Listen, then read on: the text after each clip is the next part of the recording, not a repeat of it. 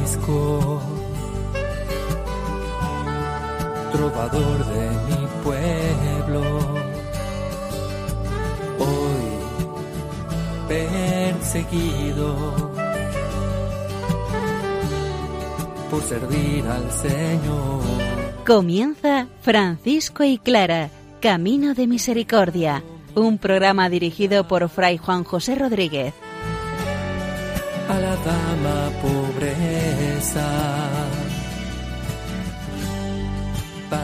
poder estar más cerca de Dios. Yo, Clara, Un saludo fraterno de paz y bien, hermanos. San Francisco de Asís nos muestra hoy el principio del capítulo 7 de su primera regla. ¿Cómo pueden ser los hermanos realmente menores en el trabajo, en la ocupación? Y él mostrará el camino a seguir para ser realmente evangélicos. Sor Felipa, la tercera testigo del proceso de canonización de la Madre Santa Clara, nos muestra hoy el corazón de la Santa de Asís, lo que estaba en su intimidad y cómo ella era capaz de responder a lo que el Señor le pedía. Recurrimos, como siempre, a la palabra de Dios, que ella sea la invitación constante para vivir el reino de Dios al estilo franciscano.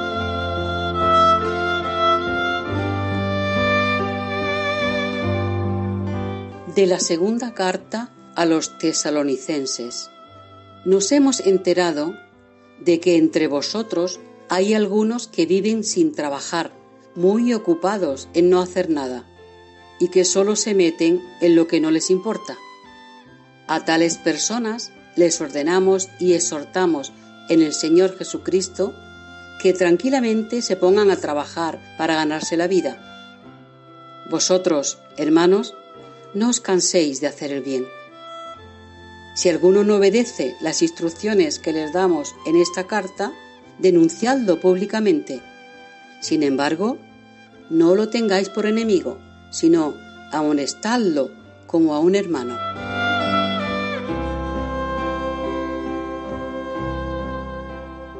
Estamos en el capítulo 7 de la primera regla de San Francisco, el modo de servir y trabajar. Partimos de la máxima de San Francisco de querer que sus hermanos sean evangelios vivos y vivientes. Y el capítulo a capítulo va particularizando según los momentos, según los temas, según las secciones de la vida. Nos toca hoy el trabajo. ¿Cómo deben trabajar los hermanos? como el Señor mismo nos dice en el Evangelio, como la palabra de Dios va mostrando. Escuchemos el texto. por el camino, pies descalzos. repartiendo al mundo paz y bien. Es su compañera la pobreza, es su libertad no poseer. Todos los hermanos, en cualquier lugar en que se encuentren, en casa de otros para servir o trabajar, no sean mayordomos ni cancilleres, ni estén al frente de las casas en que sirven, ni acepten ningún oficio que engendre escándalo o cause detrimento a su alma, sino que sean menores y súbditos de todos los que están en la misma casa. Y los hermanos que saben trabajar, trabajen y ejerzan el mismo oficio que conocen, si no es contrario a la salud del alma y puede realizarse con decoro. Pues dice el profeta, comerás del fruto de tu trabajo, eres feliz y te irá bien. Y el apóstol, el que no quiere trabajar, no coma. Y cada uno permanezca en el arte y oficio en que fue llamado, y por el trabajo podrán recibir todas las cosas necesarias excepto dinero. y cuando sea necesario, vayan por limosna como los otros pobres, y séales permitido tener las herramientas e instrumentos convenientes para sus oficios.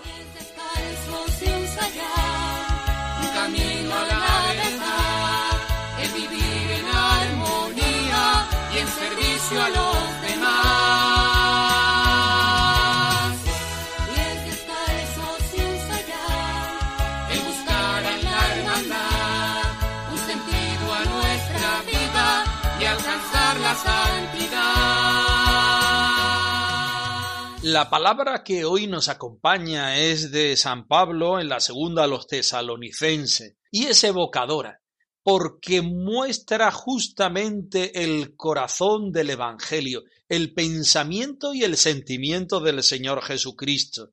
Entre vosotros hay algunos que viven sin hacer nada, ocupados en perder el tiempo y, y ocupándose en lo que a ellos no les importa. A eso le decimos en el Señor Jesucristo que trabajen para ganarse la vida, que hagan el bien. Y también en segundo lugar nos dice que debemos denunciar el mal y amonestarlo, pero nunca denunciar y amonestar al hermano. Partimos entonces de la premisa que hay que trabajar para ganarse la vida, pero San Francisco amonesta a que sea según el estilo de la fraternidad, es decir, como hermanos y como menores. Viviendo esta realidad en todos los campos de la vida, ser hermanos y menores, particularizamos el tema del trabajo. ¿Cómo se puede ser hermano menor en el trabajo? Y San Francisco nos lo dice así. Los hermanos, donde quiera que se encuentren, sirviendo o trabajando siempre en casa de otros. Ah, si eres hermano menor, no puedes ser dueño, sino siempre tienes que ser sirviente, siempre debes ser un trabajador en casa de otros, porque resulta que también tienes un voto de sin propio, de no tener nada. ¿Cómo puedes estar en el centro de tu casa? No, tienes que salir de ti, tienes que ir a casa de otros, tienes que ponerte al servicio de los hermanos y tienes que vivir no como un mayordomo ni como un canciller, ni estar al frente de las cosas porque se te puede pegar el orgullo y la vanagloria que ese oficio te puede dar. Tú que eres hermano menor, no puedes aceptar ningún oficio que engendre escándalo o que cause perjuicio a tu alma, sino, siendo menores, estén sujetos a todos los que se hallan en la misma casa. Enseñas que.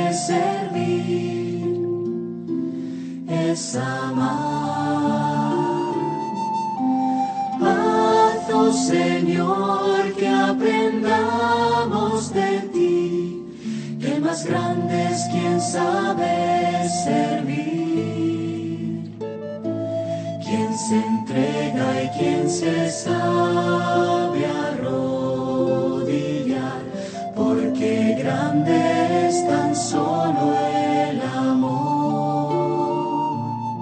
Una de las razones por la cual esta primera regla no es la regla que profesan los hermanos menores, es porque muchos decían que más que un conjunto de normas a seguir, era un deseo espiritual para que vivieran los hermanos. La regla primera siempre es mucho más abierta, mucho más espiritual. No está pendiente de lo que los hermanos deben hacer, no quiere fiscalizar, no quiere inspeccionar. Lo que quiere es que los hermanos se entreguen al Señor.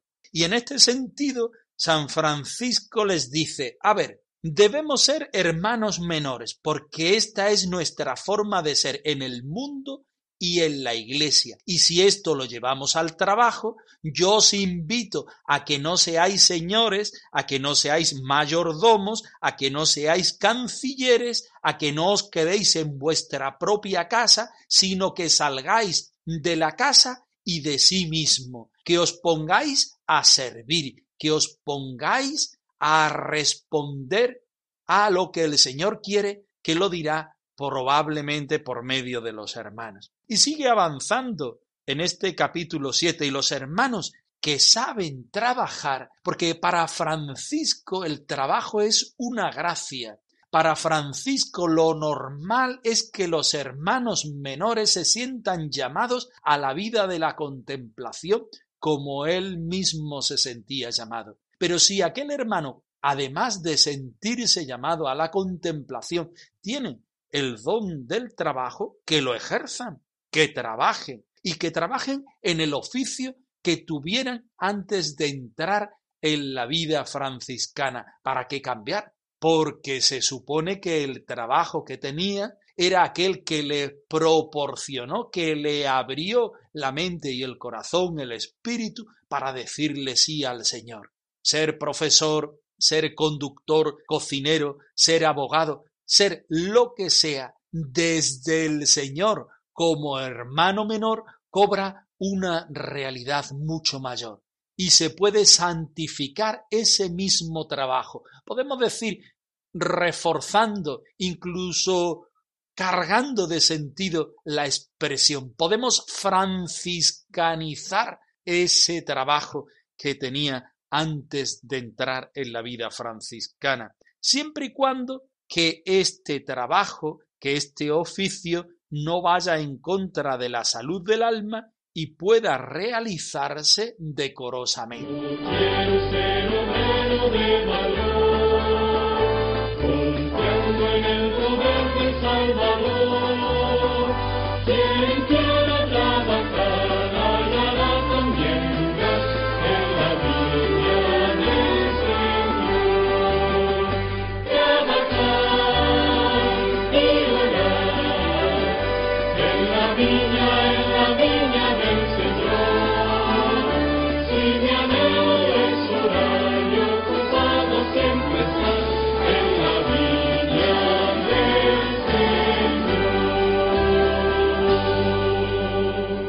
Por medio del trabajo, el hombre colabora en la obra de la creación de Dios. Y además, por medio del trabajo, el hombre es capaz de concluir esa obra y de realizarse a sí mismo. Cada uno permanezca en el arte y oficio en el que ha sido llamado. Es una de las genialidades que San Francisco presenta santificar, franciscanizar el trabajo que tenías antes de llegar a la fraternidad, pero tampoco cerrarse en él.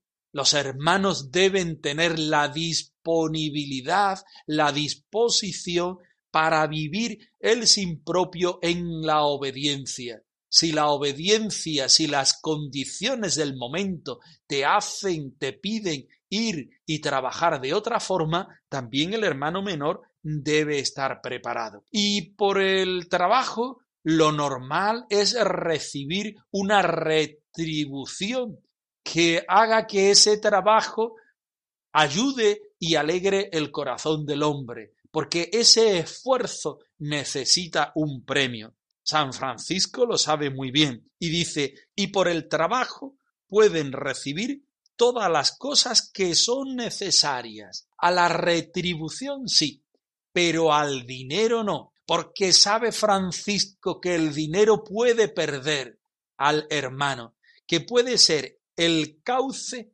donde el espíritu, donde la libertad, donde la minoridad se vaya. Retribución sí, pero dinero no. Y cuando sea menester, avanza diciendo el hermano de Asís, vaya por limosna como los otros pobres y puedan tener las herramientas e instrumentos convenientes para sus oficios, puedan ejercer el don de la limosna, el ser mendicantes, incluso diríamos en el siglo XXI, mendicantes de sentido, ponerse donde están los pobres, sentir lo que sienten los pobres, incluso pasar por el padecimiento de los pobres. La retribución, por supuesto que sí. ¿Las herramientas de ese trabajo la pueden tener? Por supuesto que sí, pero con una condición, de que esto no lleve al hermano a ninguna apropiación, de que este trabajo o esta retribución o ambas cosas no lleven al hermano a la perdición y a dejar de ser realmente lo que son, hermanos menores. Buscan los hombres en su dolor fuentes de juventud. Yo solo tengo sed de tu amor busco tu plenitud.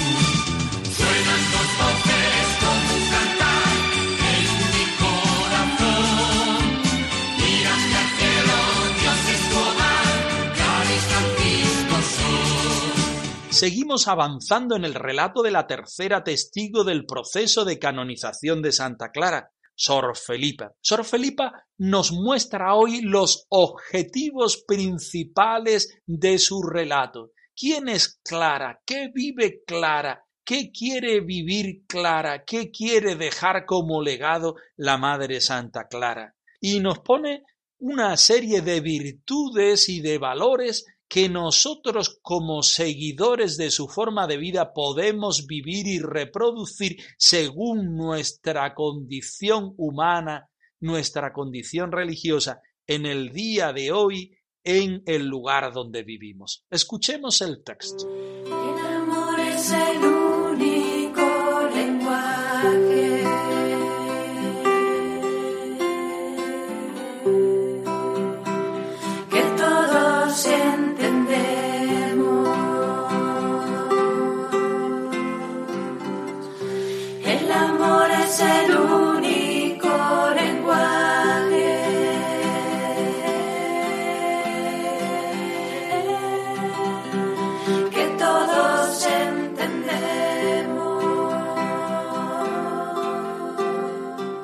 Declaró también esta testigo que después que Santa Clara entró en religión, el Señor le aumentó las virtudes y las gracias, pues fue siempre muy humilde y devota, bondadosa y amantísima de la pobreza y comprensiva con las afligidas.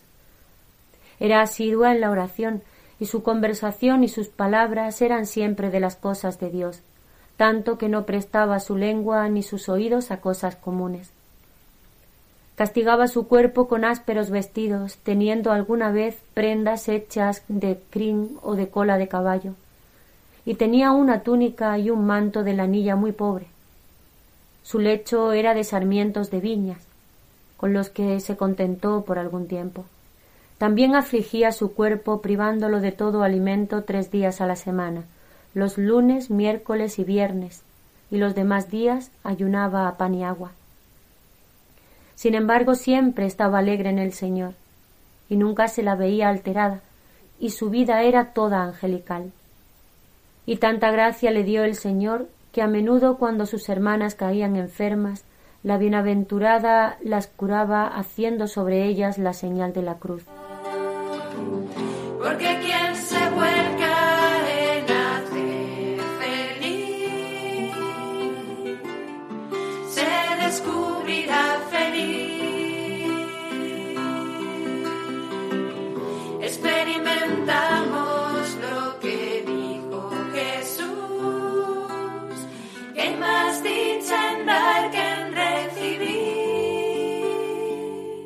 Partimos de la base de que Sor Felipa tiene muy claro que Santa Clara vivió estas virtudes antes de entrar en la vida religiosa, en la vida franciscana en el convento de San Damián. El Señor le aumenta las virtudes y las gracias, las que ya vivía, incluso le da gracias nuevas. ¿Y qué es lo que vivía Clara antes de ser Clarisa, llamémoslo así, antes de ser hermana pobre? Ella siempre fue humilde y devota, bondadosa y amantísima de la pobreza, y compasiva de las afligidas. Eso en lo que se refiere a estas virtudes en relación a los hermanos. Pero en relación a Dios, Santa Clara, como era antes de entrar en el claustro, asidua a la oración, y su conversación y sus palabras eran siempre de las cosas de Dios, tanto que no prestaba su lengua ni oídos a las cosas comunes. Además, castigaba su cuerpo con ásperos vestidos y nos da una larga explicación de cómo eran sus prendas, de cómo castigaba su cuerpo y de cómo podemos decir dominaba sus pulsiones y sus necesidades. Todo esto referido al vestido, pero también referido a la comida. Sin embargo, aunque vivía el misterio de la cruz, Santa Clara mostraba siempre un porte alegre en el Señor, porque es el Señor el que le hace compartir su misma cruz, pero es el Señor quien le da la capacidad de después de esta muerte espiritual renacer, resucitar, revivir a la vida de la gracia. Y nunca se veía alterada, gran don este, de no perder la paz en el alma. Y su vida era toda angelical, parecida a la de los ángeles. Y tanta gracia le dio el Señor que a menudo, cuando sus hermanas caían enfermas, la bienaventurada las curaba haciendo sobre ellas la señal de la cruz. Debemos retirar de nosotros toda esa idea de que Santa Clara era una supermujer. Santa Clara era una cristiana como tú y como yo. Quería vivir el Evangelio y quería convertirse en un Evangelio vivo y viviente. Santa Clara siempre contaba con la palabra, el ejemplo y la vida de San Francisco. Y ella no ponía el objetivo en sí, en ser la mejor de todas, sino ponía el objetivo, su mira en el Señor. Este es el Señor Jesucristo que me ama y yo quiero devolver ese amor con mi propia vida. Lo que veo en el Señor, lo que encuentro en el Señor, lo que experimento desde el Señor, yo quiero hacer lo mío. ¿Cómo? vaciándome de mí mismo para que sea el Señor el que entre en mí y me vaya transformando en una persona nueva. En estos momentos en este siglo XXI que muestra una distancia psicológica, social, económica, política del siglo XIII donde vivió Santa Clara. Sin embargo, su experiencia espiritual es para nosotros una novedad y vemos que esta vida se puede actualizar perfectamente hacía la señal de la cruz porque ella vivía en su propio cuerpo la señal de la cruz. Vivía en sí misma la muerte de Cristo, vivía en sí misma el anonadamiento de Jesucristo, para que fuera Jesucristo el que bendijera, el que amara, el que viviera desde la pobreza, el que fuera humilde, el que etcétera, etcétera, etcétera también nosotros hoy como Clara y junto a Clara podemos vivir desde la humildad y desde la devoción, desde la bondad y desde la acción de gracias, desde el sin propio y desde la compasión a nuestros hermanos más afligidos. También podemos nosotros vivir todo esto desde una oración que es experiencia de vida que nos limita en nuestro yo, pero que nos da alas para ser como el Señor Jesucristo. Dice que Clara castigaba su cuerpo con la comida, con el vestido. Clara se dejaba educar por Dios para que fuera Dios el que propusiera lo que él quería que Clara viviera. Por último, y lo más importante, después de todo esto, Clara era feliz. y lo demostraba y no se cambiaba por nadie en este mundo, porque todo lo anterior le servía para ser de Dios, para vivir ese ser de Dios con las hermanas, con los hermanos. Ojalá este ejemplo de vida de Santa Clara sea una invitación constante en nuestro hoy para que nosotros podamos ser felices y hagamos felices a los demás, especialmente los que tenemos más fe. La pobreza es tu corona y el sayal tu manto real. Paz en amado, del pesebre hasta la cruz. En alianza nupcial Jesús te ha desposado y tú sigues a tu amado vestida de Francisco y Clara arroba radiomaria.es os dejamos la dirección de nuestro correo electrónico por si queréis poneros en contacto con nosotros en algún momento. Nosotros nos despedimos, no sin antes ofreceros la bendición del Señor resucitado al más puro estilo franciscano. Que el Señor os conceda la paz y el bien, hermanos. Hoy perseguido por servir al Señor. Han escuchado en Radio María Francisco y Clara, Camino de Misericordia, un programa dirigido por Fray Juan José Rodríguez a la dama pobreza para poder estar más cerca de Dios.